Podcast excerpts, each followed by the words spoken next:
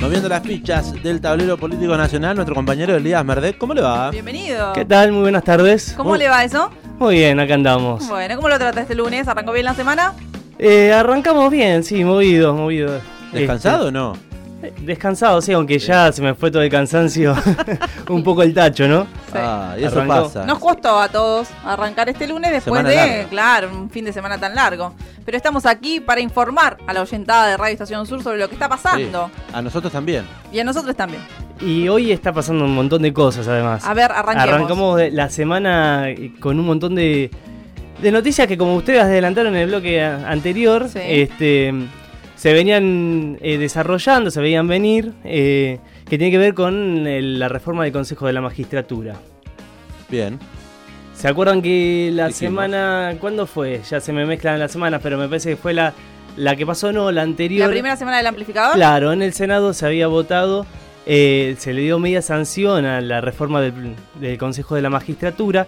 Esto viene a raíz de un fallo de la Corte Suprema de Justicia Sí. que se había dado en diciembre del 2021, donde declara inconstitucional eh, la conformación del Consejo de la Magistratura.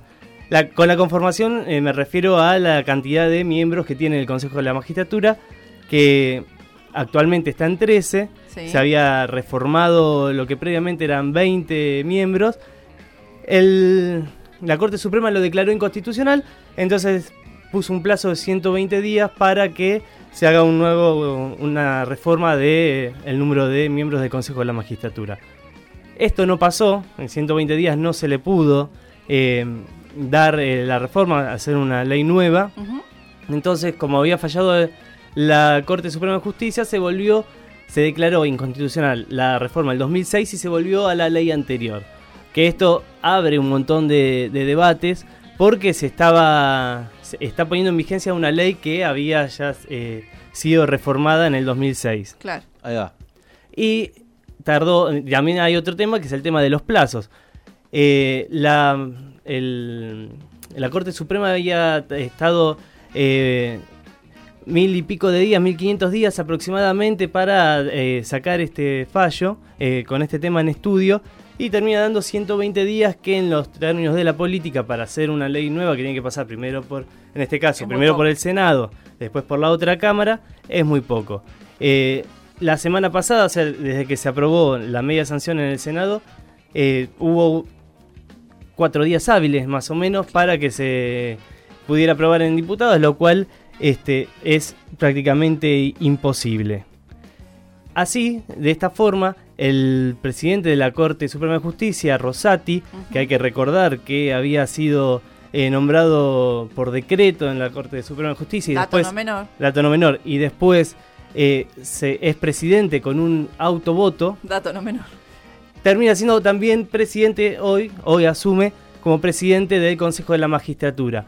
Este, el Consejo de la Magistratura que tiene, además de la, de la caja del dinero para todo el Poder Judicial, o gran parte del Poder Judicial, también tiene la, eh, la potestad de Elegir. eh, elegir jueces, sancionar jueces, este, todo lo que tiene que ver con el manejo del Poder Judicial. Bien, Claro. interesante tener en claro eso. ¿Qué es lo que Consejo de la Magistratura? ¿Qué es lo que es? ¿Qué, ¿Qué es lo que hace?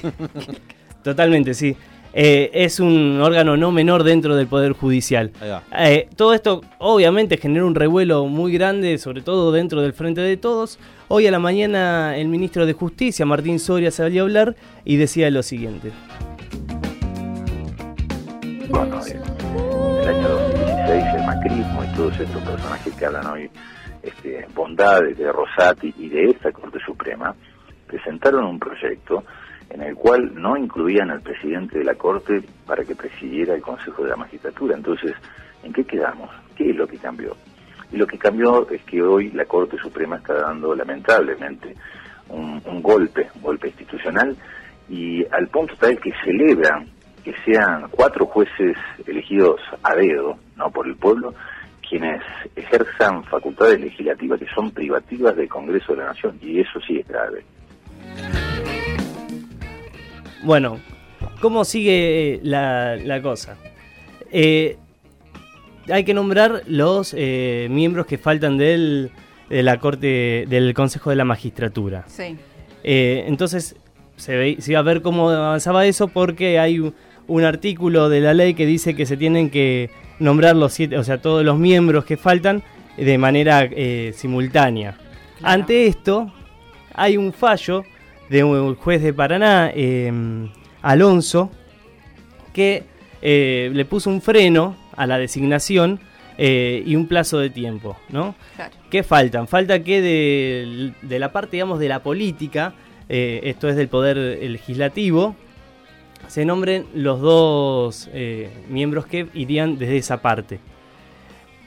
A esto la oposición ya se adelantó, ya puso los dos, las, digamos, a cuáles son sus propuestas, los dos, eh, un diputado y un senador. Eh, estamos hablando de Roxana Reyes y de Luis Juez, uno de la UCR y el otro del PRO, para que sean los candidatos a asumir en el Consejo de la Magistratura. Está bien, ya están jugando sus fichas.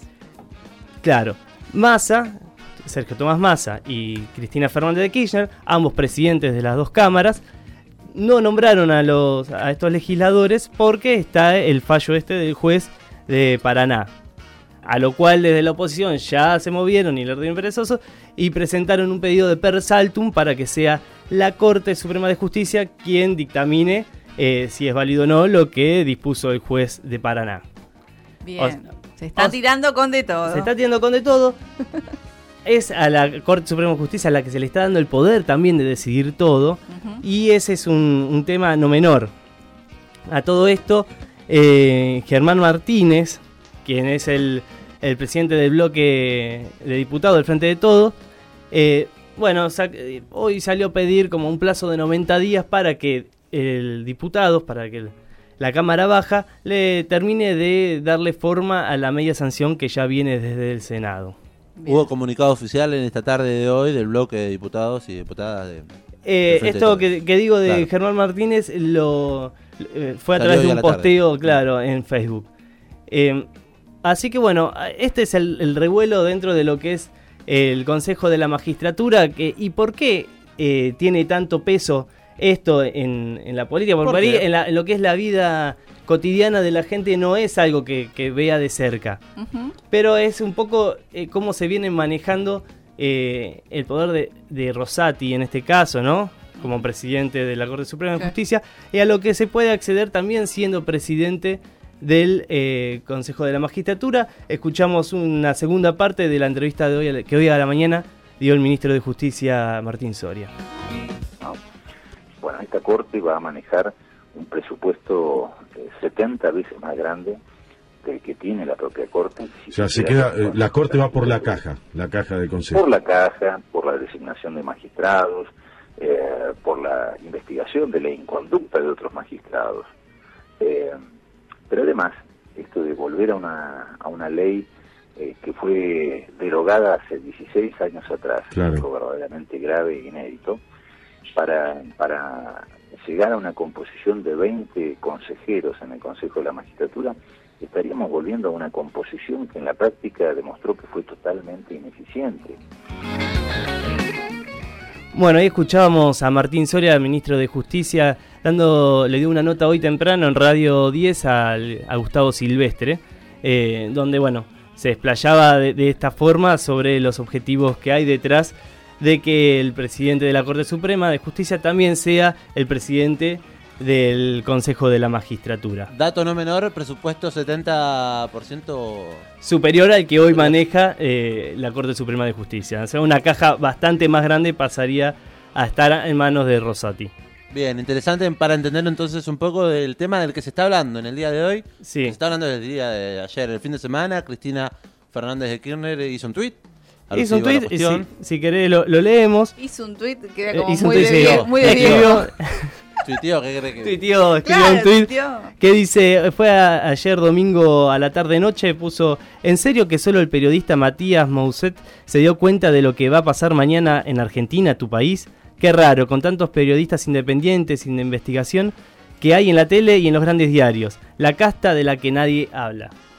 Interesante, para empezar a hablar de la casta judicial. De la casta judicial, digamos, un poder que se maneja en familia, donde los hijos heredan los, los cargos de los padres y, se, claro, eh, es muy difícil eh, democratizar un poder. eh, que tampoco, digamos, no, no, no se elige a través del voto de la gente, sino, este, bueno, indirectamente, ¿no? Eso es un círculo muy, muy pequeño. Y vicioso. Bueno, pasamos a otro Diga. plano de lo que hoy en día sucedió, porque hay varias cosas. Eh, en el boletín oficial hoy se oficializó la convocatoria a las audiencias públicas para el 10, 11 y 12 de mayo, las audiencias públicas que va a tratar el aumento de las tarifas. Este viene siendo un tema bastante eh, sensible dentro del oficialismo porque hay visiones encontradas, en este caso eh, Martín Guzmán, que pretende, y que esto también viene de, de parte del acuerdo con el FMI, que tiene que ver con una reducción de lo que es el subsidio a las tarifas eh, de electricidad y de gas eh, para reducir el, déficit fiscal. Eh, de, de esta manera lo que se busca hacer es una segmentación de, de los subsidios. Bien. El 10% más alto, esto es lo que se busca y en realidad está bastante mm, poco claro el tema porque no se sabe bien cómo se va a implementar esta segmentación. Eh, por un lado, se- a grandes rasgos sería el 10%, el 10%, digamos, el décil más eh, alto de la sociedad, el 10% con más ingresos, a los cuales se les quitaría el subsidio. eh, y pasarían a tener eh, un aumento en las boletas de alrededor del 200%. Eh, después eh, lo que es la parte de la tarifa solidaria eh, quedaría igual, eh, no, no, tarifa social, perdón, dije solidaria. La tarifa social quedaría igual, no, no tendría aumentos en lo que es el, el gas y la electricidad. Bueno, en realidad sí, en la electricidad habría un aumento del 6%, muy pequeño. Sí. Y después el, todo lo que está en el medio, digamos, los que no reciben la tarifa social, eh, tendrían un aumento de alrededor del 21, 22 para el gas y el 17% para la electricidad. Eh, esto es lo que se viene, quedaría como un eh, acumulado de alrededor de 40% en el año porque hubo aumentos en el mes pasado en las boletas. Lo que todavía no se sabe bien es bueno cómo, cómo se va a llevar a cabo esta segmentación, no está claro los parámetros con los cuales se van a segmentar este, a, a quienes eh, perciben la, la boleta de, Sí. de gas y En electricidad. En un principio había sido, o se había estimado o especulado con que iba a ser por barrios o cosas así. Claro, o por ingreso, pero bueno, hay varios Claro. temas también, o sea, a, Varias a ver, variables. porque uno puede estar eh, en, en, digamos, en un barrio, pongámosle, donde hay un poder adquisitivo más alto, pero uno mismo no posee Claro. Sí, total. este, los ingresos como para poder, este, bueno, no, no recibir los subsidios. Eh, por el otro lado, eh, Federico Basualdo, que es el que había eh, tuvo el, año pasado un encontronazo grande con Guzmán, que había pedido su salida. Federico Basualdo responde a la vicepresidenta, critica esta segmentación eh, y también, sobre todo, eh, lo que dice que va a ser el ahorro fiscal, ¿no? Del- la reducción del déficit fiscal, que dice que no va a ser lo suficientemente grande o de importancia. Bien, ahí va entonces, un poco aclarando este tablero político, hay anuncios que se vienen en un rato, ¿es así? Así es, lo contamos rapidito. Eh, antes de su viaje a Washington este, para reunirse con el FMI y hablar de las metas del acuerdo con el Fondo Monetario, Guzmán junto con Moroni van a presentar hoy una especie de IFE. eh, quizás, bueno, va a tener otro nombre, un... eh, va a ser como una- un aporte para trabajadores eh, no registrados, monotributistas y jubilados de alrededor de 18 mil pesos. Lo importante de esto es que se va a financiar con un gravamen de, a las rentas extraordinarias de los sectores que por la guerra de Ucrania y Rusia y la alza de los precios a raíz Sí. de la guerra vieron bueno eh, ampliadas eh, sus ganancias. Claramente. Así que ahí se iba de, de ahí se iba a hacer el fondo. Uh, perdón, acabo de perder el micrófono. De ahí se iba a hacer el fondo. eh, lo cual también ya genera dentro de lo que es la oposición un rechazo a esta medida y del sector eh, agropecuario que se viven de ciertas eh, ciertas asociaciones agropecuarias se está también armando un tractorazo para el fin de semana. Ok, Así que. Dejate de joder, Me- me millonario. gusta- así que así viene la, la semana, ¿no? Arrancamos tranqui. Después de un fin de largo dijeron, bueno, vamos a arrancar con todo. Ah, con todo. Me gusta porque sobre las cartas a la mesa, este espacio de columna eh, en la que hablamos de la política nacional, ya un poco te aclara qué es lo que está pasando y te anticipa qué es lo que va a pasar, de qué es lo que se va a hablar. Está bueno, porque quizás eh, también uno no está tan interiorizado en la política, quizás no consume tantos medios, pero el amplificador, que suele ser más un programa de entretenimiento y musical, te ofrece estos 15, 20 minutos de panorama para que entiendas. un- pantallazo para que uno arranque la semana para ubicado, saber, ¿no? porque uno tiene Claro. que saber en el país en donde vive las cosas que pasan, ¿no? Para poder hablar también, porque a veces mucha gente habla sin saber nada. Ahí va. Elías Merdek, eh, gracias. Gracias. No, gracias a ustedes vemos la semana y nos que vemos viene. el lunes próximo. Ahí va, hasta el lunes próximo.